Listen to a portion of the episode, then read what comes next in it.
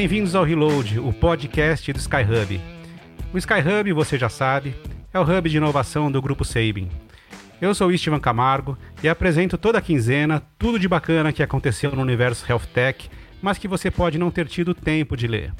Como inovação na saúde é um tema muito quente, cada vez mais surgem conteúdos relevantes que guardamos numa aba do browser para vermos depois quando tivermos tempo.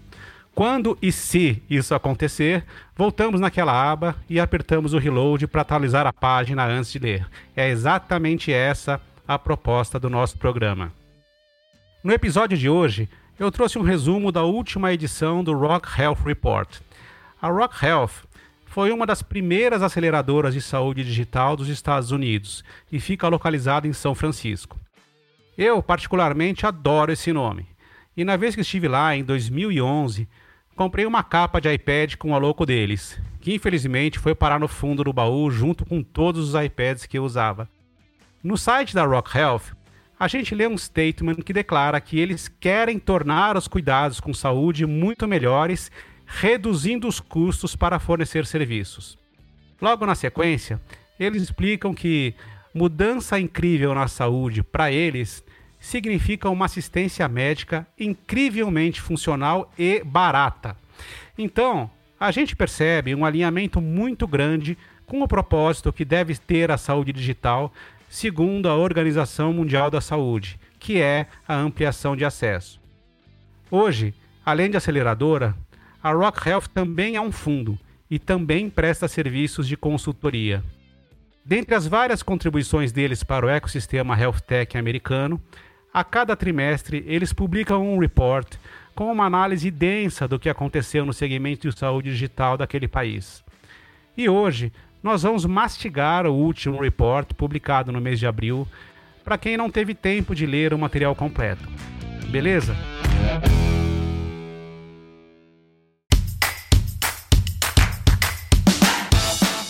Bem, para ajudar a comentar esse episódio, eu convidei um baita venture capitalist especializado em investir em empresas de tecnologia e saúde e um amigo que eu tenho tido grande prazer em trabalhar junto, que é o Gustavo Kavenag, head de investimentos do Fundo Cortex, um dos maiores fundos de venture capital especializados em saúde do Brasil.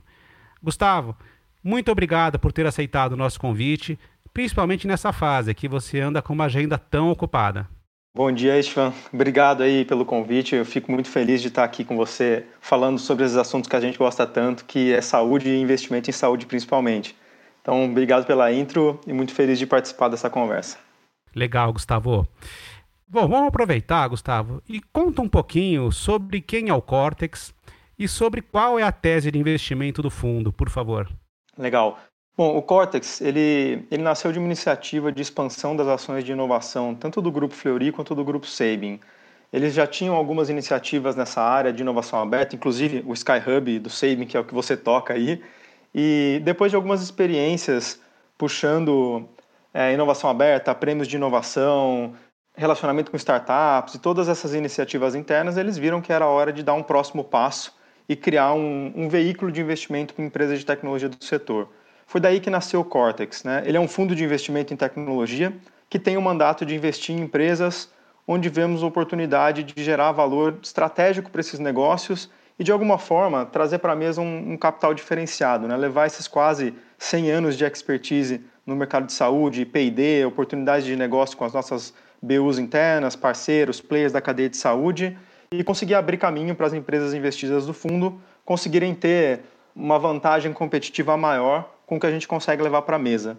Então, nós somos hoje um fundo tradicional de venture capital, com duas grandes corporações como investidores desse fundo. A gente sempre busca um investimento minoritário, uma posição de suporte a esses empreendedores, que são os verdadeiros capitães e capitãs dessa tese. E nosso objetivo é sempre participar de rodadas em empresas de tecnologia que são relevantes para os nossos investidores, para os segmentos que os nossos investidores enxergam que é algo que eles querem olhar para o futuro e se posicionar de alguma forma, extraindo sinergias mútuas dessas empresas ao longo dessa jornada. Eu acho que a gente olha muito para o momento de relacionamento e não só para a saída, né? Apesar de ser um fundo tradicional e buscar empresas que vão ter algum retorno financeiro no futuro, a gente olha muito para como que a gente constrói junto essa jornada, como que a gente suporta o crescimento dessas empresas com o nosso capital estratégico e como que a gente consegue gerar valor mútuo juntos ao longo dessa construção de valor. Muito bom, Gustavo. Bom, ninguém melhor que você para me ajudar a comentar o report da Rock Health que eu trouxe para esse episódio. Vamos juntos? Claro, vamos lá.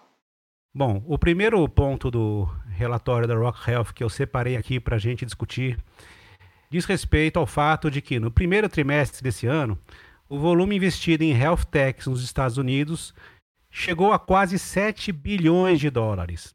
Apenas para se ter uma ideia, no ano inteiro de 2020, esse valor foi de 14 bilhões de dólares. Então, no primeiro trimestre, a gente já performou metade do que aconteceu no ano passado inteiro. E mais, há 10 anos atrás, o valor havia sido de 1 bilhão de dólares.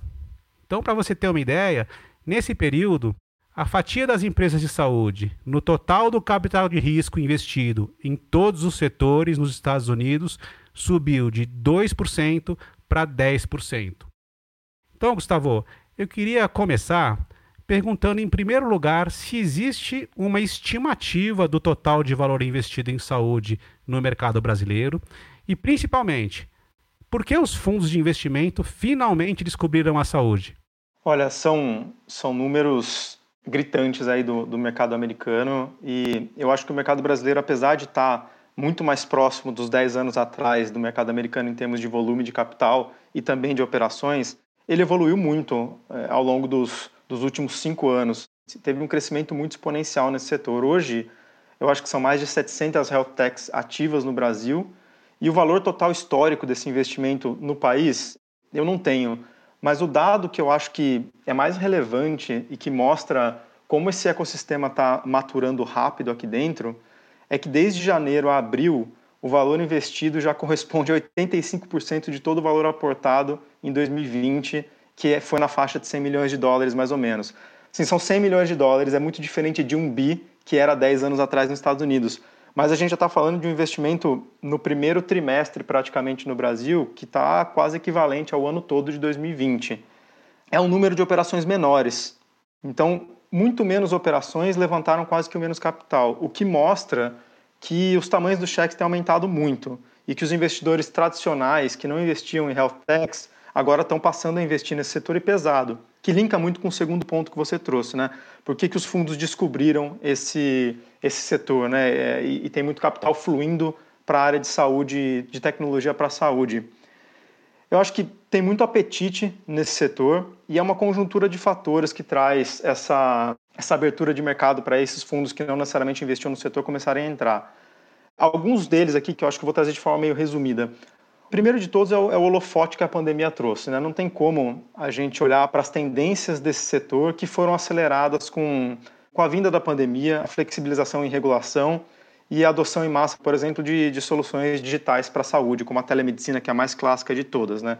Muitas tendências nesse nicho específico da saúde foram aceleradas. Se elas vão continuar a crescer, vão estabilizar, ou algumas delas vão até deixar de existir, a gente vai ver no futuro. Mas com certeza a adoção de telemedicina, por exemplo, diversas soluções que são as direct to consumer online, por exemplo, são uma realidade hoje e provavelmente vão continuar sendo uma realidade. Outro ponto que eu acho super relevante nessa, nesse descobrimento do setor é que os ecossistemas estão mais maduros. Né? A gente vive um, um amadurecimento importante dos ecossistemas de tecnologia no Brasil. Os ciclos de desenvolvimento de empresas, principalmente as empresas digitais, estão menores então, a gente tem um mercado gigantesco no Brasil, carente de soluções, muito orientadas à transformação digital, e esses ciclos estão ficando cada vez menores. Então, muitas empresas estão surgindo no segmento, o que traz mais oportunidades.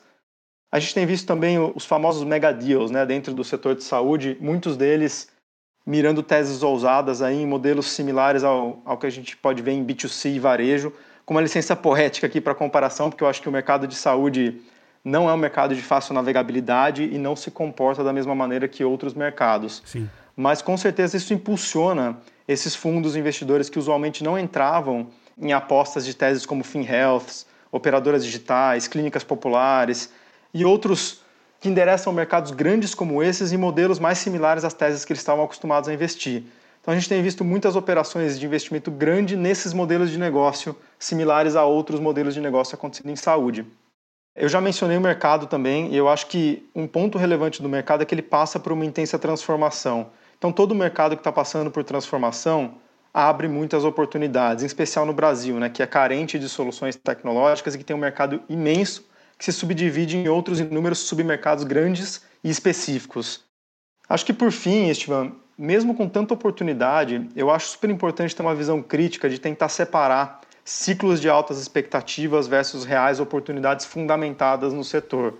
Com certeza a gente vê um excesso de liquidez e uma disparidade do câmbio que favorece uma multiplicação no investimento, principalmente de investidores dolarizados. E investir em saúde continua sendo um desafio. Muito boa resposta, Gustavo.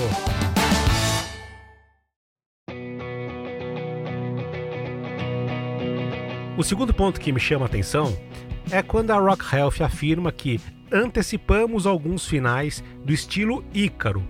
Ícaro, para quem não sabe, faz referência à mitologia grega, mais especificamente a um homem que tentou voar com asas artificiais, mas suas asas derreteram em pleno voo e ele acabou se espatifando no chão. Por isso, eles afirmam, num mercado em aquecimento acelerado, o exercício do julgamento é fundamental. Os interessados terão que saber separar a publicidade das empresas dos fundamentos do setor. Já que você falou sobre o aquecimento, que também está acontecendo no setor de saúde digital aqui no Brasil, como o Cortex se posiciona em relação a isso e quais os fundamentos são observados para uma empresa ser investida pelo fundo? Bom, excelente. Eu acho que tem, tem tudo a ver com, com o que a gente acabou de falar. Né? A gente tem visto muito desses mega deals acontecendo no setor, inclusive eles que puxam esses números para cima. Eu, eu, não tenho nada contra os mega deals. Eu acho que existem casos e casos, teses e teses. Nem todo investimento em venture capital precisa ser uma rodada gigantesca de uma vez. Acho que cada caso é um caso. Tem que se colocar uma lupa em cada operação para entender o contexto. Nós aqui dentro, normalmente gostamos de, de fazer investimentos em séries, né? A gente faz uma série A, uma série B, série C, etc. Aportando capital conforme a real necessidade da empresa perante uma tese de crescimento desenhada. Se vai ser um aporte grande, vai ser um aporte pequeno, vai depender da visão, da estratégia que a gente vai desenhar junto com os empreendedores. Então a gente sempre busca um modelo seriado de menor diluição para os empreendedores no começo e de uso eficiente do capital. Conforme a tese for evoluindo, rodadas subsequentes vão sendo captadas, obviamente pagando valuations mais caros, que é parte do negócio. A empresa traciona, mostra valor, mostra a capacidade de execução da tese, levanta uma próxima rodada. Eu acho que isso reduz o risco do investidor, reduz o risco do empreendedor e coloca o capital necessário que essas empresas precisam para dar o próximo passo. E no momento de maior atração, demanda de capital, pagando um preço mais caro, mas com os riscos mais mitigados, a empresa capta uma nova rodada, passa para outro patamar, provando que conseguiu executar a tese, aquele pedaço de tese, e é hora de dar um próximo passo. A gente normalmente não entra nesse modelo bullet, né, de, de capital de uma vez só, a um único valuation em empresas pequenas. Né? Normalmente é algo que investidores institucionais tendem a fugir no caso de empresas muito iniciais. A gente precisa comprar um risco com um preço que faça sentido e tentar sempre acompanhar a, a execução dessa tese, né? tentar construir um caminho junto com esses empreendedores. Claro que existem casos e casos e não tem como generalizar, mas normalmente a gente segue esse caminho. Boa. O próximo ponto que me chamou a atenção é o fato de que não foi somente a quantidade de deals que aumentou no mercado americano, mas o valor médio das rodadas também subiu em relação ao ano passado, saindo de 31 milhões de dólares em 2020 para 46 milhões de dólares no primeiro trimestre de 2021. Aqui no Brasil, dado que uma quantidade grande de health techs surgiu nos últimos dois ou três anos, a gente pode dizer que a maioria das rodadas é um pouco menor, dado que, dentre outras razões, as empresas também estão num estágio menos avançado de desenvolvimento.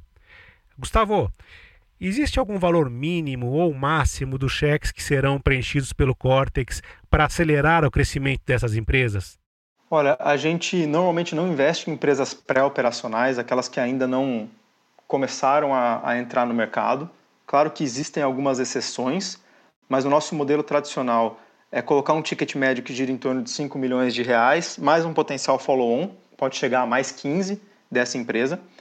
A gente está aberto a discutir algumas exceções em casos de soluções muito aderentes à tese do fundo, inovações tecnológicas muito diferenciadas, mas o nosso sweet spot são empresas que estão com um product market fit ali começando a, a endereçar os primeiros clientes e estão precisando de capital para crescer. Nossa tese normalmente segue três pilares principais: né? medicina diagnóstica.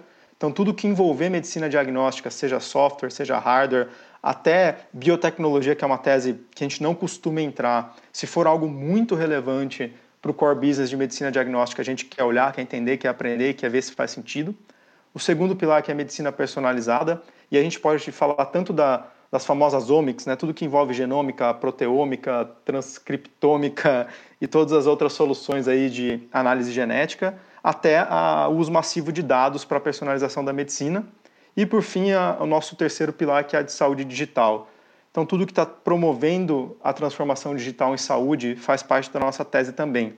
Então, as empresas de tecnologia que estão nessa fase de endereçar os primeiros clientes, já estão com algum faturamento e estão buscando capital para crescer, um capital estratégico que está levando para a mesa não só esse investimento, mas sim uma parceria para crescer junto, e estão dentro dessas três verticais, é, é o nosso foco de investimento hoje. Boa. O report também explica que a idade média de uma health tech americana que realiza um mega deal, que era de 12 anos no começo da década passada, caiu para 6 anos atualmente. Apesar dessa redução significativa no tempo que leva para uma health tech realizar seu primeiro deal acima de 100 milhões de dólares, o ciclo de crescimento de uma startup na saúde normalmente é mais longo que em outras verticais. Na sua opinião, como isso pode influenciar a tomada de decisão de investidores que não têm foco exclusivo em saúde? E como o Cortex se diferencia em relação a isso? Olha, eu acho que esse dado ele provavelmente está muito lastreado no, no, boom das empresas de saúde digital, que possuem ciclos de, de construção e desenvolvimento mais rápidos. Né? Se você olhar para uma empresa de biotecnologia, apesar de a gente ter aplicações massivas de inteligência artificial e, e soluções computacionais transformando esse setor também, os ciclos continuam sendo longos. Então, provavelmente esse número ele está atrelado entre diversos fatores a essa maturidade do ecossistema e a capacidade de desenvolvimento de soluções mais rápidas no boom da digitalização de saúde. Além disso, eu acho que a gente pode interpretar esse dado como um reflexo do momento transformacional, conforme a gente já conversou, desse segmento. A gente passa por um, por um momento de pandemia, com um uso cada vez mais massivo de tecnologia e modelos de negócio direcionados ao consumidor final é, através de soluções online. Isso não quer dizer que o mercado de saúde deixou de ser um segmento complexo, bastante regulado e que exige uma navegabilidade diferenciada é, a gente vê muitas oportunidades de transformação, a gente vê a necessidade de aplicação de tecnologia nesse setor, mas, trazendo exemplos aqui, medical devices, por exemplo, é um mundo muito diferente de telemedicina ou atenção primária ou drug discovery. Então, eu acho que aí que entra um pouco do, do diferencial que a gente traz para a mesa.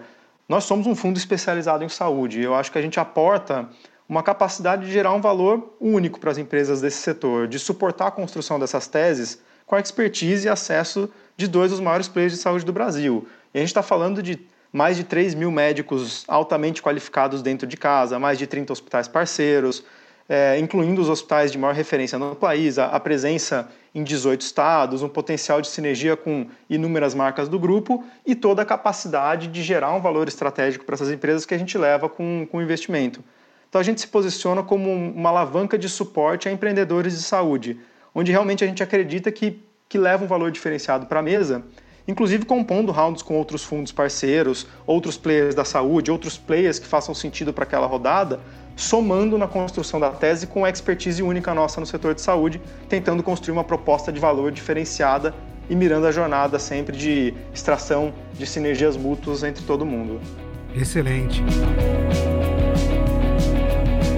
Gustavo, além de capital de risco e empreendedores experientes, existe um terceiro ponto que eles destacam como crítico para acelerar o crescimento de uma health tech, que é o que eles chamam de infraestrutura do negócio de saúde.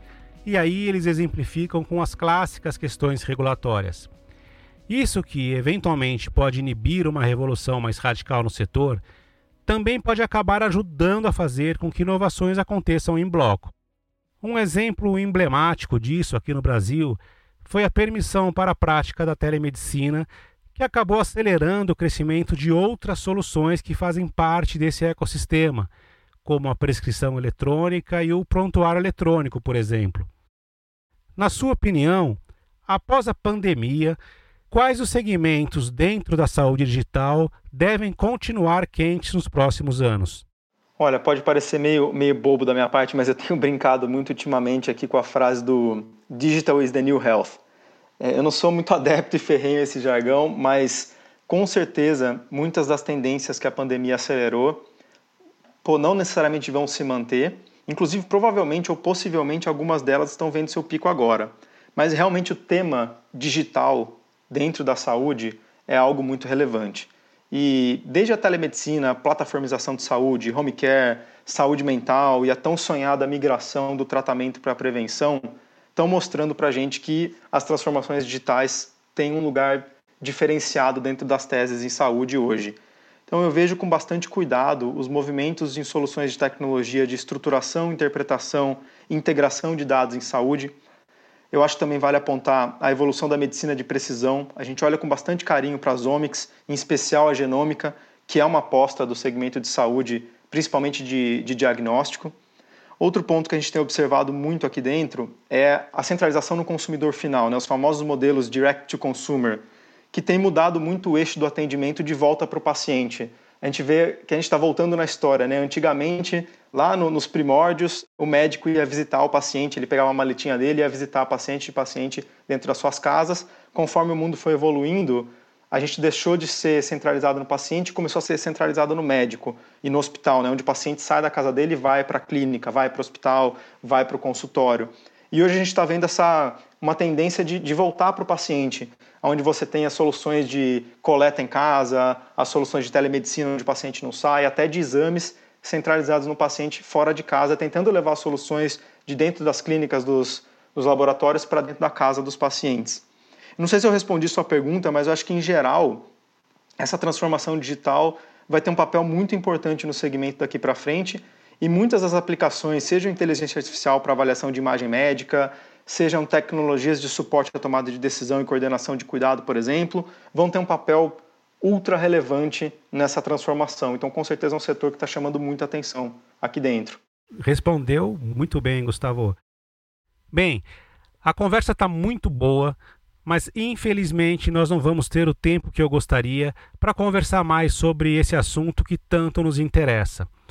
Quero aproveitar e te parabenizar pela sua trajetória como gestor de fundos e continuar com a nossa parceria tão franca e positiva. Por todas as coisas que foram ditas, o Fundo Cortex tem tudo para deixar uma marca importante no desenvolvimento do ecossistema de saúde digital brasileiro. Poxa, eu fico muito feliz de escutar isso, principalmente porque é algo que a gente acredita muito aqui dentro, está é, todo mundo muito comprado na, na visão e na ideia e no valor que a gente entrega como um fundo especializado em saúde. Estou muito feliz de ter participado dessa conversa com você e como a gente não tem mais tempo, fica aqui a, a deixa para a gente fazer uma próxima conversa falando desse tema num próximo episódio. Tá anotado aqui, Gustavo. Obrigado, um abraço, cara. Valeu, um abração. Dicionário. Ao contrário. O dicionário ao contrário, você já sabe, é um quadro onde a gente fala o que não significam certos termos que caíram no gosto popular, mas que muitas vezes são usados de forma indiscriminada. E a palavra de hoje é disruptivo. Disruptivo não é algo novo. Também não é uma mera questão de tecnologia mais avançada que a anterior. Disruptivo, segundo o dicionário, é tudo aquilo que interrompe o funcionamento normal de algo. Trazendo para o universo da inovação, disrupção é quando uma nova proposta de valor surge, via de regra, usando novas tecnologias e novos modelos de negócio, e interrompe uma cadeia de valor que estava consolidada antes dela. Assim, quando você olhar uma tecnologia nova sendo usada para melhorar um processo já estabelecido sem que a cadeia anterior tenha sido duramente afetada, você não estará vendo algo de fato disruptivo. Nesse caso, você pode estar vivenciando apenas uma evolução tecnológica. Beleza? Esse foi mais um episódio do Reload, o podcast do Skyhub. Vamos nos rever daqui a 15 dias com mais novidades sobre o universo Health Tech para te deixar a par da sobrecarga de notícias que estão invadindo seu browser. Valeu!